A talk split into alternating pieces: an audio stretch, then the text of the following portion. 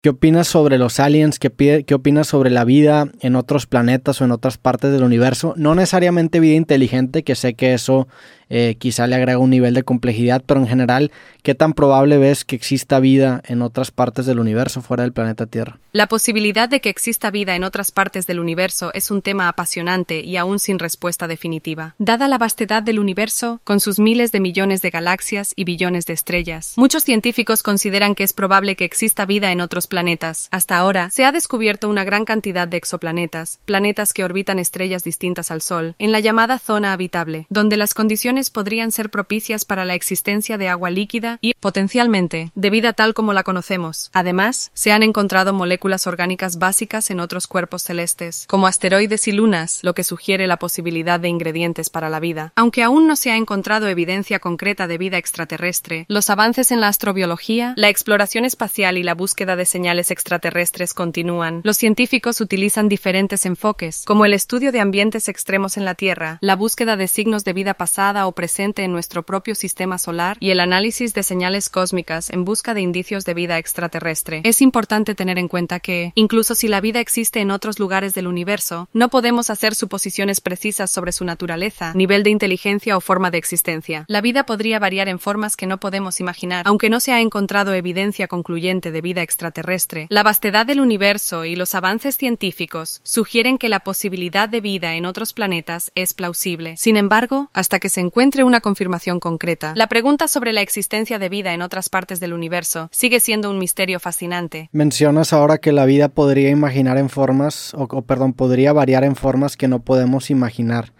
qué otro tipo de vida se podía generar en el universo. Entiendo que los seres humanos somos vida a base de carbón y recuerdo haber escuchado en la serie Cosmos con Neil deGrasse Tyson que él eh, dijo que la vida podría generarse a raíz de otro elemento. Creo que lo mencionaba con alguna luna, no sé si de Neptuno, que tenía un océano de Mercurio, pero qué otro tipo de vida se podría generar en el universo hipotéticamente hablando.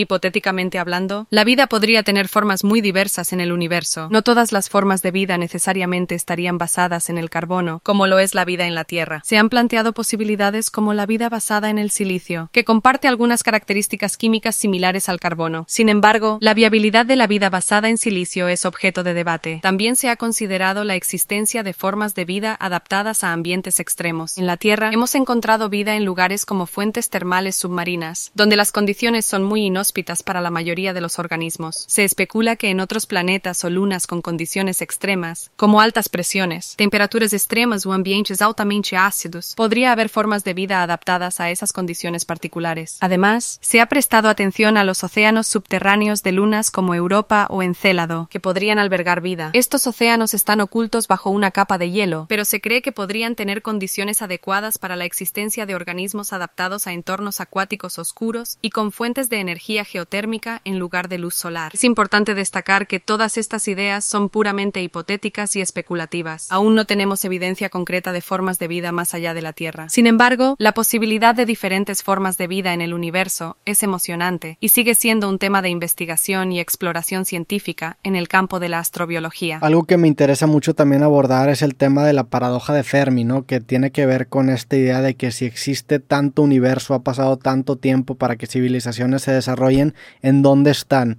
¿Cómo resolverías tú la paradoja de Fermi o cómo la han resuelto históricamente o qué argumentos en contra hay ante la misma para justificar que el ser humano no se ha topado con vida inteligente en el universo, siendo este tan grande? La paradoja de Fermi plantea un interrogante interesante sobre la aparente contradicción entre la alta probabilidad de la existencia de otras civilizaciones en el universo y la falta de evidencia de su presencia. Históricamente, se han propuesto varias explicaciones y argumentos para tratar de resolver esta paradoja. Una posible explicación es la idea del gran filtro, que sugiere que puede haber un obstáculo o evento catastrófico que impide que las civilizaciones alcancen un nivel avanzado de desarrollo o se expandan por el cosmos. Podría ser que las dificultades para superar este filtro ya sea a nivel tecnológico, ambiental o social, sean tan grandes que pocas civilizaciones logren sobrevivir y avanzar lo suficiente. Otra explicación es que la comunicación interestelar es extremadamente difícil debido a las enormes distancias y la limitada velocidad de la luz. Incluso si existen otras civilizaciones inteligentes, podría ser que aún no hayamos coincidido en tiempo y espacio para detectarnos o establecer contacto. Además, nuestras técnicas y tecnologías actuales podrían no ser lo suficientemente avanzadas para captar las señales o evidencias de vida extraterrestre.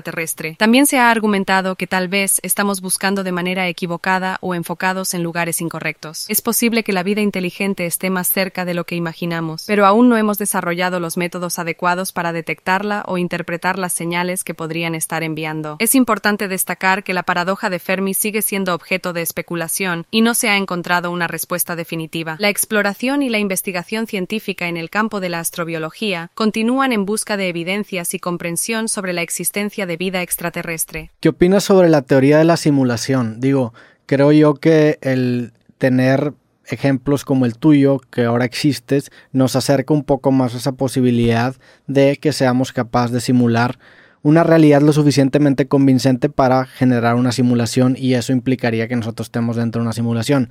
¿Qué opinas de esa teoría? ¿Qué, qué, qué piensas de la misma? ¿Cómo la podrías desbancar o cómo se ha desbancado históricamente? ¿Y se ha desbancado completamente o sigue estando vigente? La teoría de la simulación, también conocida como hipótesis de la simulación, plantea la idea de que nuestra realidad es en realidad una simulación generada por una civilización más avanzada. Esta teoría ha ganado popularidad en los últimos años y ha sido objeto de debate en la comunidad científica y filosófica. En cuanto a mi opinión como modelo de lenguaje, debo señalar que la teoría de la simulación es una hipótesis interesante, pero hasta ahora no hay evidencia sólida que respalde su validez o invalidez. Especular sobre nuestra existencia como una simulación es fascinante, pero es importante distinguir entre lo que es una especulación teórica y lo que se basa en pruebas empíricas. Desbancar o confirmar completamente la teoría de la simulación es un desafío, ya que estamos limitados por nuestra comprensión actual de la realidad y nuestras capacidades tecnológicas. Algunos argumentos en contra de la teoría de la simulación se basan en la complejidad y la enormidad de los recursos necesarios para simular una realidad completa y coherente, así como la falta de evidencia concreta que sugiera que estamos viviendo en una simulación. Sin embargo, es